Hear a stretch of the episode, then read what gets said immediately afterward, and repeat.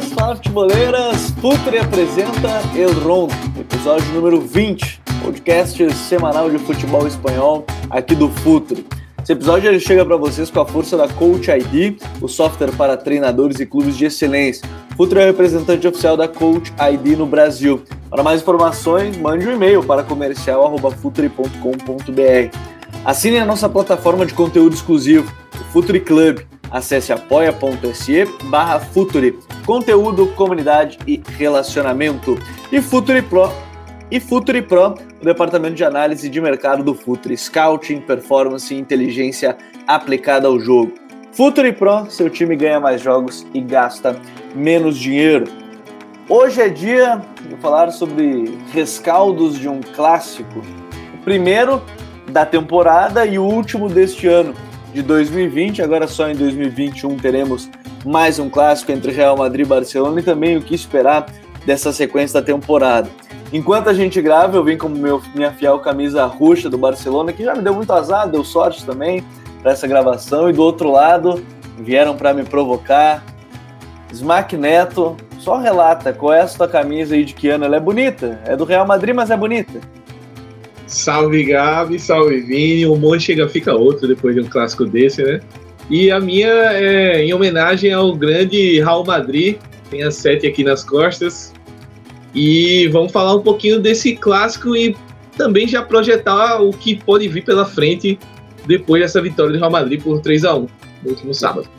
É, tem Liga dos Campeões, mas a gente vai falar até mais de coisas que podem acontecer até depois desses jogos da Liga dos Campeões, que provavelmente você vai estar ouvindo na terça. Tem jogo do Real Madrid nessa terça-feira contra o Borussia Mönchengladbach. A gente vai projetar até mais coisas para o Madrid. O Vini também me provocou, mas ele não está vestindo camisa do Real Madrid. Aquela ali é de qual, Vini? É lá décima segunda, lá décima primeira? Qual é aquela camisa ali? Fala, Gabriel. Fala, Smack.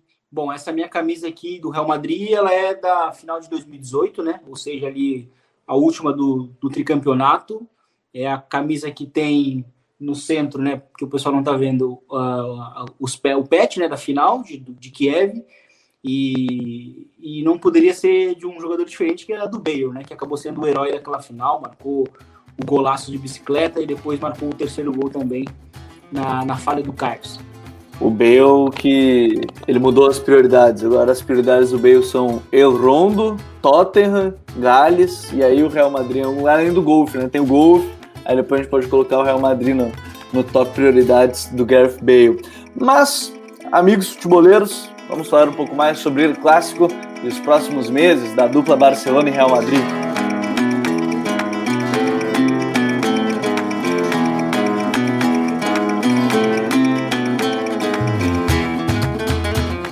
Bom, finalizado, e como a gente já falou, o clássico, o primeiro da temporada, o último do ano, do ano calendário né, de 2020, a gente teve o Real Madrid vencendo pelo placar de 3 a 1 e algumas situações já vão se sucedendo e eu quero começar justamente pelo lado vencedor, pelo lado do Real Madrid, que na partida começou com o Nacho, aí o Nacho sentiu uma lesão, veio o Lucas Vasquez, e, e o Lucas Vasquez é uma tendência para as próximas semanas, porque a lesão do Nacho, ao que parece, ao que parece, é de que ele vai ficar fora até o período da data FIFA, isso dia 17 de novembro.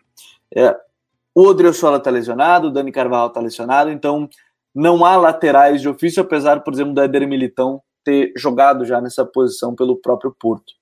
É, o Zidane, ô Vini, ele confia muito no Lucas Vasquez. Talvez essa seja a grande crítica até nas redes sociais.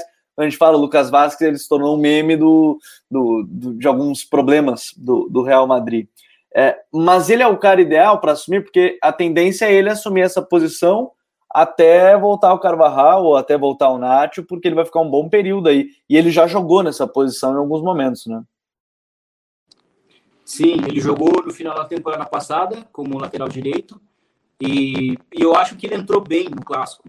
Ele foi, inclusive, um, um jogador que é, conseguiu é, fazer boas coberturas defensivas, porque o Nacho não estava fazendo uma grande partida defensivamente é, contra o Barcelona e não estava conseguindo também realizar algumas ajudas defensivas que o Asensio estava necessitando, porque o Asensio ele oscilou muito entre conseguir é, acompanhar as, as projeções do, do Jorge Alba, né? E muitas dessas oscilações na, na parte negativa necessitava de uma cobertura, uma ajuda defensiva. E o Nath não conseguiu fazer isso. Mas a partir da entrada do Lucas Vasquez, o Real Madrid conseguiu ter essa ajuda, conseguiu ter trocas defensivas ali pelo lado é, direito do, do, Real Madrid e é, o, pelo lado defensivo, né, o, pelo lado ofensivo né, da bola, o Lucas Vasquez ele produziu muito mais do que o Nacho. Inclusive no final do jogo, antes do terceiro gol, ele teve ali umas três ou quatro ocasiões em que ele apareceu, né? Inclusive ele participa, né, do próprio gol mesmo, do 3, do 3 a 1. Então eu acho que ele pode ser um jogador muito útil. Eu acho que o Lucas Vasquez, ele sempre foi aquele role player, né, no Real Madrid, lá naquela primeira passagem do, do, do Zidane, ele vinha do banco, aparecia bem nas rotações. É, e já nessa segunda ele é um pouco mais apagado, mas eu acho que nessa situação mais emergencial ele pode ser importante. Justamente porque ele é um jogador simples, e, mas ele é um jogador que ele é competitivo, né? Eu acho que ele é um jogador bem limitado tecnicamente, mas ele é um jogador que está muito tempo no Real Madrid justamente porque ele é competitivo. Ele é um cara que consegue somar dentro, da, dentro do que ele se propõe a fazer. Eu acho que nessa situação mais emergencial do Real Madrid de não ter um lateral direito, eu acho que ele pode acabar sendo importante sim. É, Lucas Vasquez vai ser esse, esse cara né, na, na lateral e, e deve ser Gismack. E aí o Real Madrid, ele, ao que parece, o Zidane vai encontrando talvez o seu modelo ideal, com o Kroos, com o Modric, é, o Valverde, que fez gol, inclusive, numa bela infiltração, com o Benzema criando espaço. O Asensio pode ganhar essa vaga pelo lado direito. Será que ali é a grande dúvida que ele tem para essa sequência da temporada? É o lado direito, o Asensio ainda falta alguma coisa para ele? A gente está vendo melhor Asensio? Assim, eu acho que o, o, desempenho do Asensio do clássico ele subiu muito também com a entrada do Lucas Vasquez. Eu acho que a falta de apoio que o, que o Asensio teve no período que o Nacho estava jogando, o Real Madrid praticamente só jogou pela esquerda ali com o Vinícius, com o Mendy, o próprio Kroos caindo ali pela esquerda, e o Asensio ficou meio solto, né? E depois que o Lucas Vasquez entrou, ele conseguiu dar esse volume que o Vini já falou e acabou ajudando assim o desempenho do, do Asensio, que apareceu um pouco mais, arriscou um pouco mais. Ainda foi muito tímido, mas assim, a, a outra opção, grande opção, né, quando o Zidane gosta de jogar com esse sistema com três atacantes, é o Rodrigo, e o Rodrigo é, não, não tá bem assim, acho que tá sentindo um pouco o ritmo e sentindo um pouco, que é normal a oscilação do, do cara que é jovem, então, acredito que o Asensio pode ganhar continuidade. Agora, entra naquela coisa que a gente falou até no programa passado. Zidane reveza muito, escala muito é, o time de acordo com o que ele acompanha do adversário, do que ele entende que é o melhor para melhor encaixe. E nessa a, gente pode ver muito do, de jogadores como o Isco, como o Odegar, entrando nessa situação pra, até para compor mais o meio e é, modificar um pouco o sistema ofensivo do que ele apostar sempre no Ascenso. Então, é, o Real Madrid tem algumas peças, é, o que eu acho que falta ainda é um pouco de mais de encaixe. Tem alguns problemas também defensivos que a gente pode falar depois, mas eu acho que a, pensando em time titular, que é até um pouco complicado falar isso, se a gente pensar na sequência da liga, para o Zidane, que é um cara que roda muito elenco, mas eu acho que essa, essa posição na ponta direita aí tá bem bem complicada mesmo de, de acertar e fechar com alguém, assim, da gente pelo menos considerar, pô, esse jogo é grande, esse jogo é, sei lá, um mata-mata de Champions, então o Zidane vai começar com o um acesso na direita. É, ainda não vejo essa toda essa certeza para cravar. Agora, ô Vini, dá para dizer que o principal rescaldo ainda desse, desse clássico é algo que aconteceu talvez em outros anos, é, uma vitória do Madrid sempre vem assim dar um ânimo para um momento que era conturbado, não de crise nem nada, mas era um momento conturbado de jogos abaixo, derrota para o Cádiz, é, derrota para o Shakhtar. É, o, o, o rescaldo é uma vitória que dá confiança e sequência para esse trabalho? Sim, porque o Real Madrid ele apresentou problemas defensivos em todos os jogos. Desde lá do início, quando os resultados ainda eram de empate e até mesmo vitória, mas contra o Cádiz ficaram muito evidentes esses problemas que o Real Madrid tinha, principalmente no, no desajuste da pressão alta do Real Madrid, onde muitas vezes ela não era bem desenhada, bem estruturada, e até a minha surpresa foi quem apresentou esse desajuste foi o próprio Barcelona, em muitos momentos, né? Porque o Real Madrid rompeu muito o próprio Barcelona no jogo, porque as, as pressões estavam muito mal estruturadas. E o Real Madrid, justamente nesse jogo, ele, ele fez uma partida defensivamente, considerando os problemas que ele havia apresentado, muito melhor, né? Principalmente, é, mas eu acho que isso também é algo que acontece já na carreira do Zidane, com, em momentos em que ele está pressionado e o Real Madrid responde, né? Ele entrega, ele consegue entregar um resultado positivo e foi novamente o que aconteceu, né? É, o Real Madrid ele ele estava tendo muitos problemas é, para def defender entre linhas, para defender para ter um, um, ajuste, um ajuste numa pressão alta mais eficiente e ele não, pelo menos não foi aquela debilidade absurda que foi contra o Cádiz e contra o, o Shakhtar Donetsk, né? E aí até quando os problemas estavam ficando mais evidentes, aí vem até um pouco de casualidade, como por exemplo a lesão do Nacho, né? Como a gente estava falando, que vinha fazendo uma partida não muito boa é, defensivamente, entrou o Lucas Vasquez, que melhorou o setor por ali. Né? E, mas é o típico de resultado que, a, que vai ajudar bastante, sim, vai dar um pouco mais de calma, principalmente porque é uma semana complicada do Real Madrid. Né? Vem de Champions, Barcelona, Champions de novo, então, inclusive o adversário, o terceiro adversário mais difícil, né, que é o, que é o próprio Borussia Mönchengladbach. É um time que pressiona muito também, é um time muito agressivo. E então é importante para o Real Madrid já não ir tão pressionado assim. Eu acho que a vitória no clássico ela acabou é, acalmando sim os ânimos. Agora, é, uma situação que a gente pode ir falando também, depois vai falar ainda sobre o Real, e a gente conversava antes de, de iniciar a gravação, o Smack. Eu não, eu não sei se vai ser sequência, mas é, o Ansu Fati de 9 ele entrega de qualquer forma, né? Ele tem entregado como ponto esquerda, tem entregado quando ele é 9. É, o Ansu ele já prova jogo após jogo que é, era inadmissível ele não ter jogado nem contra o Bayern, né? Parabéns. Não, concordo totalmente. Época, inclusive. Ai, saudades do professor. Mas o, o, o Ansu, eu, como eu falei antes aqui na, na resenha pré-gravação, eu fiquei surpreso dele ter entrado naquele posicionamento, até porque comentando antes do jogo, eu tava esperando ele deitar e rolar em cima do Nacho na direita, né? Mas não foi o que aconteceu, ele jogou mais dando a profundidade e foi muito bem ali. Eu acho que, principalmente aqueles primeiros 30 minutos ali do Barcelona, ele foi o melhor jogador do time, levando muito perigo, dando essa profundidade que o time precisa e que o Griezmann não estava dando quando estava jogando.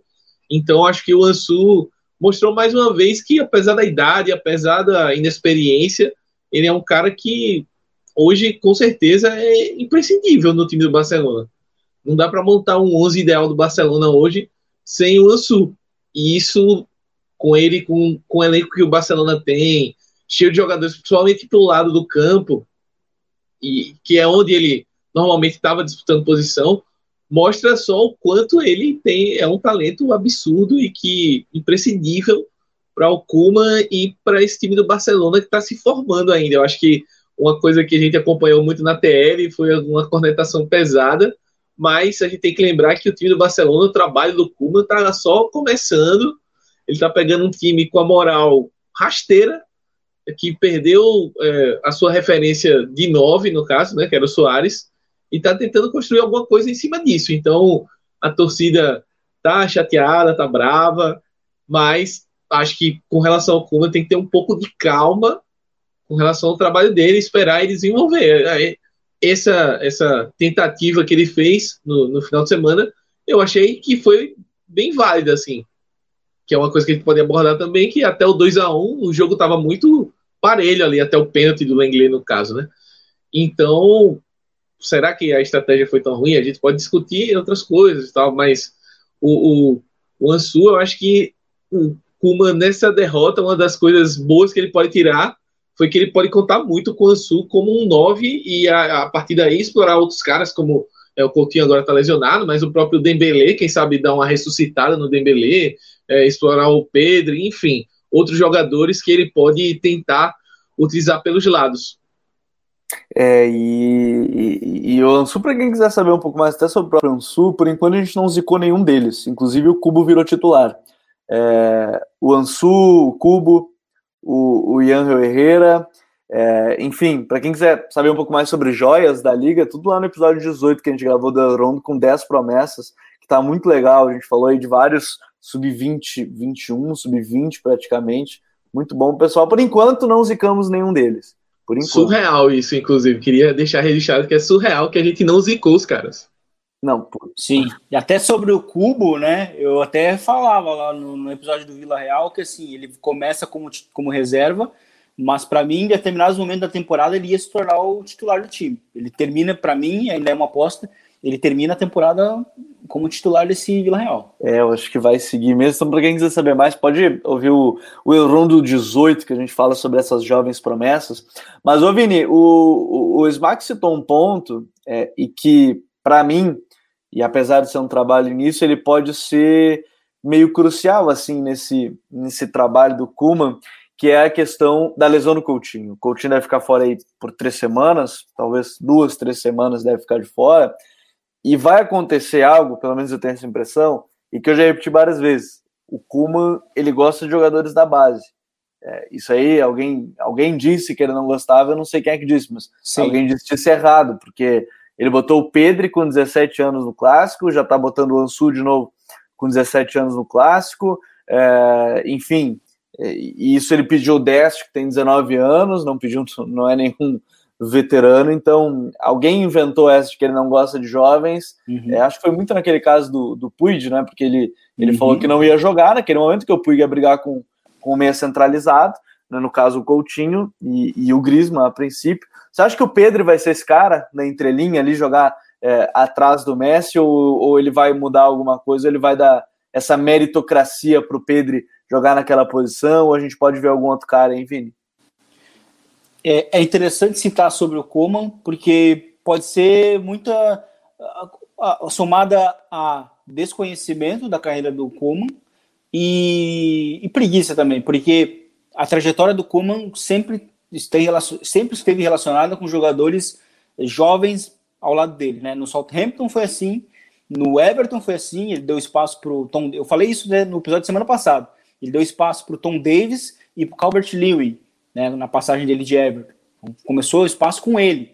E, enfim, e agora no Barcelona, novamente, os jovens ganhando espaço. Eu acho que o, o Pedro pode ser importante, o Pedro pode ser importante porque é, ou vindo da esquerda para manter tal, quem sabe, o Ansu Fati como um, como atacante, né, no 4-2-3-1, porque o Pedro é, ele é um ele é um, um extremo que ele, ele me pareceu bem desconfortável jogando na direita, mas eu acho que ele pode ser muito útil jogando na própria esquerda, porque ele tem uma relação de jogar em zonas interiores e aí com isso ele acaba sendo importante num mecanismo tático que são nas projeções do Jordi Alba na esquerda.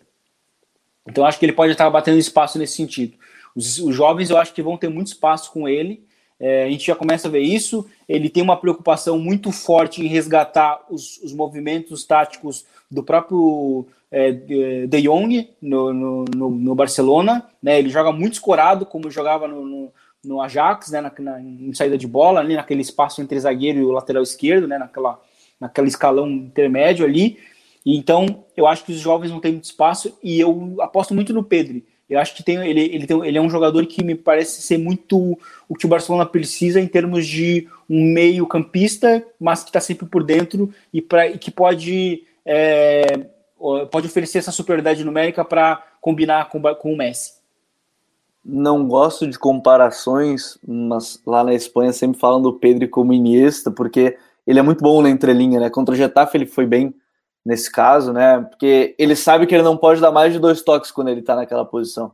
É, principalmente em pressões fortes, pressões, pressões largas e, e, pressões intensas, como foi o caso do Getafe, e ele foi muito bem nesse caso. E, e aí, falando em, em, em jovens, é, a gente tem, de um lado, no Real Madrid, o, o Smack, ainda falando desses jovens que pode ser um rescaldo para a sequência da temporada, é que eles devem aparecer mesmo de fato, deve ser o Vini, o Rodrigo, talvez de uma certa forma, mas é, a leva ainda o Zidane prefere ter uma calma de utilizar eles ainda, né? Exatamente. O, o Zidane ele tem essa essa eu não vou dizer qualidade, né? Porque eu sou meio revoltado com isso, mas ele tem essa paciência aí na utilização dos jovens que às vezes o que me irrita não é nem a, a utilização dosada, é às vezes a falta de continuidade, tá? Eu acho que esse é o grande ponto. Mas é, é o jeito, é a maneira dele trabalhar. Eu acho que os jovens também estão adaptados a isso. O Vini já está adaptado a isso. Você vê que no começo do, do, do, Zidane no Real Madrid, o Vini ficava um pouco abalado quando ele ficava uns três, quatro jogos ali sem, sem ser utilizado, ou às vezes nem pegava relação. Agora eu acho que ele já está lidando melhor com isso. Acho que naturalmente o Rodrigo vai lidar melhor com isso. E um outro cara que a gente tem que, tem que ver aí como é que vai reagir a isso é o Odegaard, né? É um cara que rodou muito até voltar para o Real Madrid. É, chegou com um status agora muito maior do que quando saiu a primeira vez emprestado. Então, vamos ver como é que vai ser essa utilização do Odegaard. Eu tenho uma expectativa muito boa, assim, quanto a isso. Mas tem que ver o, qual o plano do, do Zidane para ele, né? Qual, qual, vai ser o planejamento, se vai ter uma sequência. É, tem jogadores, por exemplo, que não tá dando mais, assim que o, que o Zidane insiste. Por exemplo, o Isco, eu acho que o Odegaard merece uma sequência maior do que o Isco. E o Isco tem uma, é, tem uma posição ali que vira e mexe, o Zidane coloca ele, coloca ele em jogos importantes e que a gente não, não vê mais resultado. Aquele isco, como a gente brincou no episódio passado, aquele isco que a gente é, ficou no imaginário ali da, das Champions tal, ele foi embora já há algum tempo e não volta mais. Outro ponto também é o Hazard, né? Até quando o Hazard nesse, nesse a gente vai ficar esperando o Hazard assumir ali o seu papel de protagonista, de dono ali da ponta esquerda, porque ele foi contratado para isso, até hoje não conseguiu jogar. E aí, como é que o Zidane vai lidar com isso? Né? Eu acho que eu tenho muita curiosidade para saber como é que o Zidane vai lidar com isso. Até agora está lidando bem, porque a gente está é, falando pouco disso, mas até antes, antes da vitória do clássico já estavam é o Hazard e aí e tal. É claro que é uma vitória importante abafa essas coisas, mas é uma, uma curiosidade também que eu tenho para o restante da temporada, como é que o Zidane vai lidar com essa situação do Hazard. É, e nesse caso, até foi bom o Smack ter tocado nesse ponto, mas antes eu até quero fazer justiça, esqueci de citar o Fed Valverde também, que para mim é um jogadoraço, jogadoraço aí da nova geração Uruguai, que meio campo vai ter o Uruguai, com Torreira, Fed e, e, e, o, e o Bentancur. Mas se de um lado a gente não sabe o que vai acontecer com o Hazard, do outro a gente tem um Griezmann que tampouco a gente sabe o que vai acontecer, né? Eu citei o Griezmann que ele podia jogar nessa posição por dentro, mas é, no clássico ele entrou, deixa eu pegar aqui, ele entrou 82, ali mais ou menos 38, 39 de jogo, 8 minutos em campo, um toque na bola. Exatamente. Um toque na bola e foi um toque na zona central, acho que foi até na saída de bola do, do 3 a 1 E ele é um jogador, Vini, que a mim me parece, na Copa do Mundo não foi assim, mas a mim me parece que é um jogador que mentalmente está, assim, confiança zero, que Sim. não sei se tem algum futuro pela frente aí no Barcelona, né? Pois é, ele já é curioso isso, porque ele já tá no segundo ano dele, mas já tá com aquela cara de final de ciclo mesmo, de que não deu certo, né? É muito curioso porque é um jogador que a gente viu o quão bom ele foi, quão condicionante foi no Atlético. E, e é uma pena, porque né, o Barcelona, mas eu acho que também é uma crítica à, à própria direção do Barça, que buscou um jogador muito semelhante, onde ele deu muito certo numa zona muito semelhante ao do, ao do Messi, mas é, tá, tá faltando um encaixe, né, no time. Né, enfim, acho que a proposta inicial lá nos primeiros jogos do, do, do Coman, a proposta em si, ela foi interessante, né, de tentar utilizar ele como um falso ponta direita, mas ele estava sempre muito por dentro, e mas na prática não estava funcionando e sabe, parece que já não tem de fato mesmo meio um futuro, assim, né? Já, já, já, já aconteceram críticas ao próprio Coma, né? Ele deu uma indireta dizendo que na seleção francesa ele, ele é muito melhor escalado e tal, e né, ele chegou a essa declaração, mas na seleção francesa também não tem o Messi, né? Então não adianta ele falar isso, não fazer esse comentário. né? É completamente, né? Enfim, mas é, eu, eu acho que a passagem dele no Barcelona não me parece ser muito, é, é, assim, assim, eu acho que, sabe, é uma pena dizer isso, mas parece que não tem futuro mais, entendeu? Porque eu é já chato dizer que talvez ele chegou já naquela, Sim, né? porque já foi tentado de tudo, né? Ele foi, ele foi, foi utilizado na esquerda, foi utilizado na direita, foi utilizado no meio e não deu mais certo, né? Foi utilizado como falso 9 e, e parece que realmente não, não vai para frente. E o, o mais curioso disso que o Vini tá falando é que o Griezmann é que fez uma força absurda para ir para o Barcelona, né? Ele que, ah, é meu sonho jogar com Messi e tal, vou, meio que eu acho que faltou um pouco de noção para ele do tipo, noção, aquela coisa que a gente fala de inteligência de jogo de futebol, né? Do QI. Pô, eu jogo na mesma posição do Messi, eu vou para um time que o Messi é o dono do vestiário, é o dono, tem a chave de tudo. E aí eu vou para um lugar onde provavelmente eu vou jogar num lugar que não vai me acomodar da melhor forma, não vai potencializar o meu futebol. E ainda por cima, é, ele chegou num contexto em que o Messi queria o Neymar e a direção do Barcelona, ó, não dá para trazer o Neymar não, vou trazer o Griezmann aqui para você. E o Messi ficou, poxa, eu queria o Neymar, meu amigo, meu colega, já conhece aqui o Soares, é passa do Vidal. Então, assim, todo esse contexto também, que aí entra no que o Vini falou sobre a questão da confiança e o mental do cara, né? Você já não tá numa fase tão boa, você tá jogando fora da sua posição e você também não, não é abraçado pelo elenco. Eu acho que o grande lance é esse. Você pode não ser inimigo dos caras, ter inimizade, mas se você não, é, não, não tá sendo querido no lugar, até para superar esse momento ruim, fica mais complicado. Então eu tenho uma leitura muito parecida com essa do Vini. Talvez seja a hora do Griezmann é, entender que não, não era para ser e procurar um, uma outra casa para ele. É, voltar a jogar um bom futebol. É, isso vai ser um, um desafio do que fazer no meio de temporada. E, e é, a princípio devem ser contratados ainda, inclusive o, pro Barcelona em si, o, o Memphis Depay, né, que provavelmente vai ser esse 9 que a gente citava. Aí pode ter o Messi um pouco mais recuado, como foi no clássico, o sul do lado esquerdo. Não sei se vão trazer mais, mais um, um zagueiro, mas deixa para a gente fechar esse rescaldo do clássico e, e, ver o que a gente pode trazer para depois. Ô, Vini, é, a gente falou de mentalidade. É, é, até, assim, quando a gente cita arbitragem, não quer estar, independente de estar certo ou errado no lance do pênalti, é, para mim me parece certo que aquele é um marco capital do jogo, independente de ser um lance certo ou errado. É um marco capital da atuação do Madrid e a atuação do Barcelona. Uhum. É, é, como se um caísse totalmente porque ficou nervoso, independente uhum. de ter sido certo ou não, e o Madrid ele cresce muito, porque o Coman também esvaziou o meio, né? Esvaziou o meio uhum. campo, deixou vazio, mas é uma mudança ali que é um marco do jogo, né? Sim, é completamente, porque do, o, o, Barcelona volta muito bem do início do, do, do intervalo. O, o, início do segundo tempo, o Barcelona tem algumas chegadas de perigo até, né? E, e, e, e, as, e as ameaças do Barcelona elas terminam justamente a partir do pênalti. Né? É claro que depois de bola parada o Barcelona chega, o, o, o Courtois chega até ceder alguns rebotes no, lance lá de, de, de escanteio, mas é, o, pênalti ele condicionou o jogo, né? E o Real Madrid ele é um time muito perigoso. Se der, se der a chance, a, a mínima oportunidade, ele, ele vai aproveitar.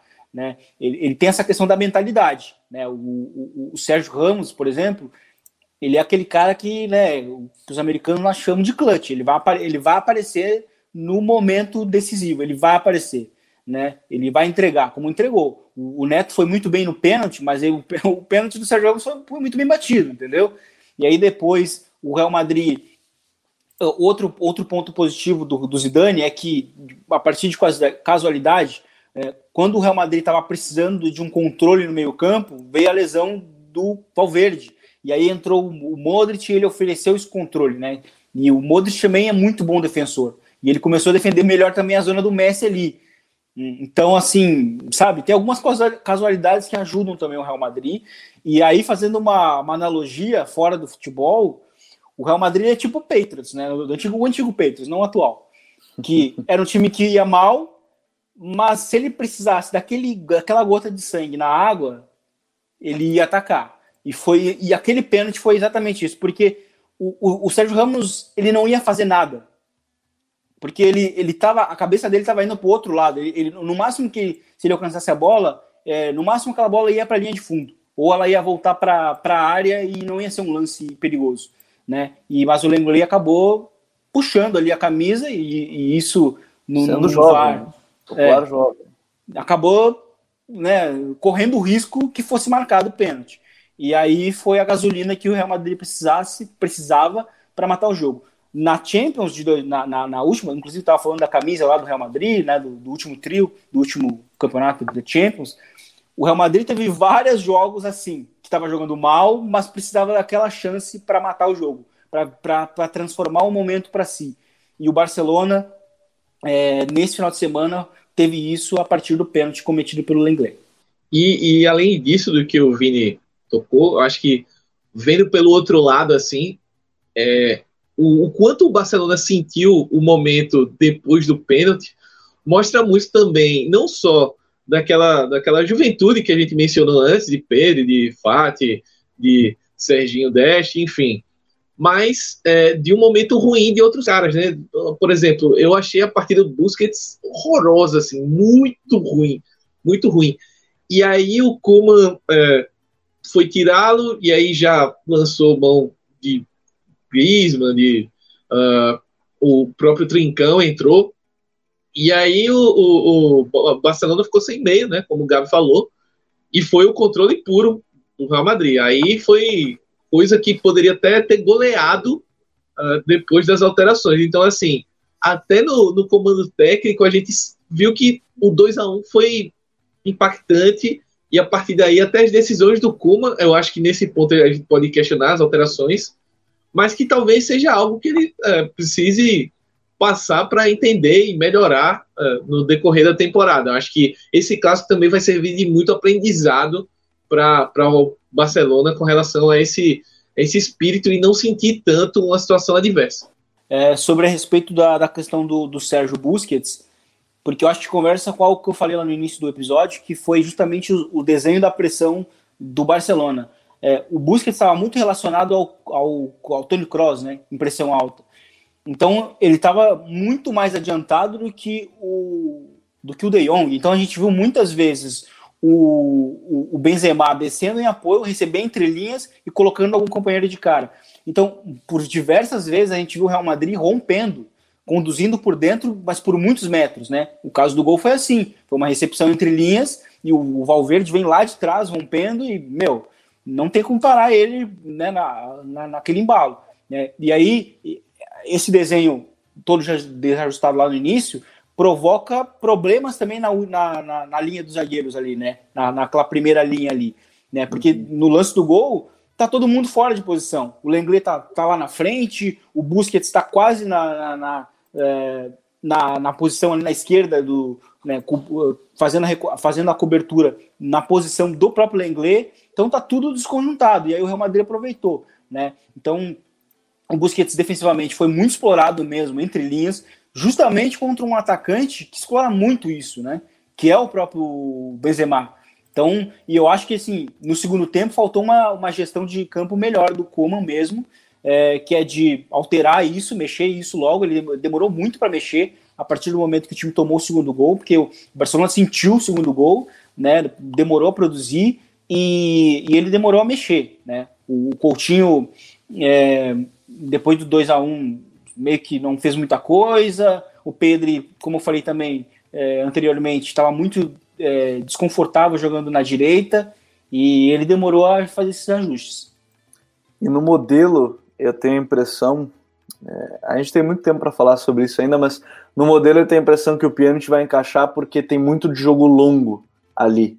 E o Pjanic é muito melhor no jogo longo nessas inversões do que o. Não que o Busquets não seja, mas o, o Pjanic ele sempre fez mais isso na Roma, apesar do momento que ele estava mais adiantado, na Juve, quando ele estava mais recuado. Eu acho que isso pode ser uma, uma virada já se você quer aproveitar as pontas, pode ser um, um fator. E, de novo, quanto às trocas é, e quanto abrir o meio, nesse caso, é, notem que o jogo começa com o Barcelona tendo praticamente três atacantes e termina com praticamente três atacantes.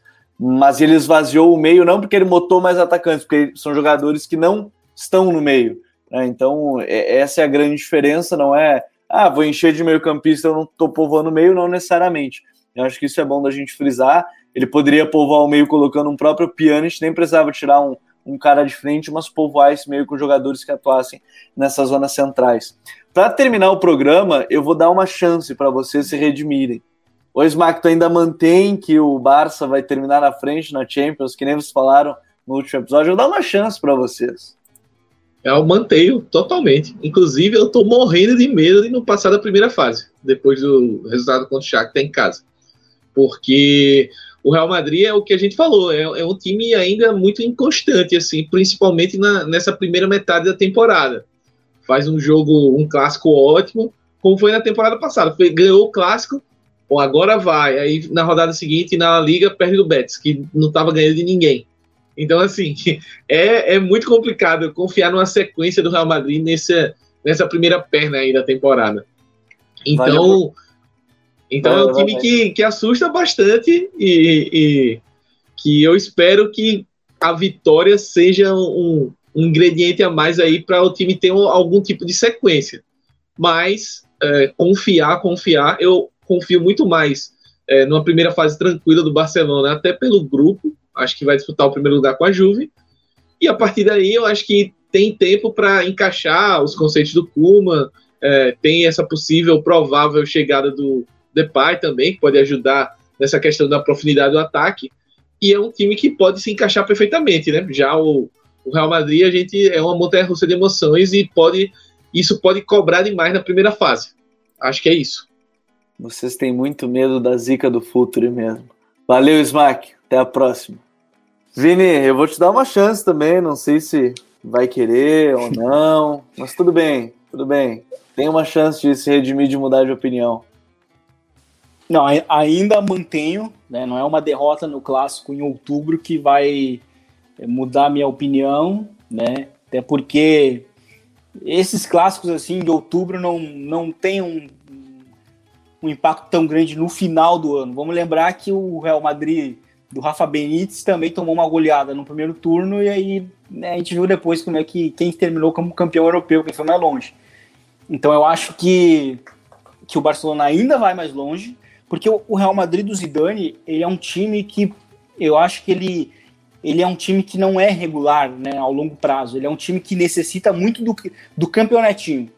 Se o Real Madrid tem um campeonatinho, como ele teve no, na volta da, da La Liga, né, depois da pandemia, ele vai ativar aquele modo né, playoff, né, que eu falei, Patriots, né, e aí ele vai ser clutch, ele vai aparecer nos momentos chaves, vai ganhar a maioria dos jogos com, com 1 a 0 com gol de pênalti do, do Sérgio Ramos, como aconteceu, então ele é muito pragmático, só que geralmente esses times excessivamente pragmáticos, eles não, ao longo prazo, não vão, não vão bem, né? em competições de, regular, de regularidade, eles tendem a não a fracassarem.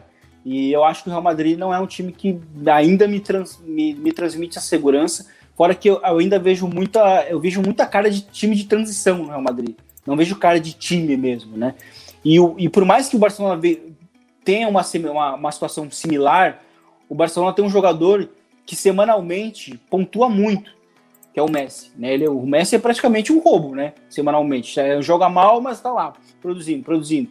Ano passado, temporada passada, produziu 20, 20 assistências, 20 gols, sabe? O cara sozinho produziu 40 gols. Então, assim, eu acho que isso acaba condicionando. Então, o Real Madrid, se ele não, quando ele não tem esse campeonatinho, né, o mini torneio dele, ele é um time que gera dúvidas. Até acha, até a minha aposta era o seguinte: se o Real Madrid entrasse naquele final eight lá da Champions, fatalmente talvez o Real Madrid seria um finalista. Eu não, eu não me surpreenderia, porque o Real Madrid teve o formato que ele tanto ama, sabe? Então, mas eu acho que quando ele não tem isso, acho que ele é um time que acaba fazendo o que o, o, que o Smack falou. Vence o Barcelona num, num fim de semana, mas perde para um Betis que não ganha de ninguém no outro. Então tá bom, eu vou deixar vocês nessa e eu sou menos confiante no Barcelona, mas tudo bem, tudo bem, a gente vai ver agora ao longo da temporada e, e eu concordo muito quando a gente fala no início de trabalho. É, o Kuman chegou com uma difícil missão de remontar um clube aí que tá em ebulição. Teve entrevista do Piquet recentemente, vou deixar até na descrição do episódio. Entrevista do Piquet muito boa. É, e, e, ele finaliza falando sobre se eles de fato mandavam a, a tal panelinha, a, as tais vacas sagradas mandavam. E, e ele fala que a hierarquia existe em todo clube, o presidente, depois o treinador, depois os jogadores. E aí ele solta a grande frase que é: se em algum momento a gente mandou, e ele não negou que em algum momento eles foram maiores que presidência ou algo do gênero, é porque alguém não quis cumprir com a sua hierarquia. E no caso, mais acima, e a gente talvez em breve vai estar falando sobre a moção do, do Bartomeu, que vai estar saindo provavelmente em breve da, da presidência do clube, mas isso vai ficar para próximos episódios. Vini, obrigado por mais uma então. Valeu, Gabriel. Até a próxima. Valeu, valeu Smack, valeu Vini. Muito obrigado a todos que nos acompanharam em mais um Elrondo, episódio número 20, podcast semanal de futebol espanhol do Futre. Deixe seus comentários, participe com a gente. A gente vai falar muito ainda sobre essa temporada da Liga Espanhola, as surpresas e tudo mais que acontece no futebol espanhol. Um grande abraço e até a próxima.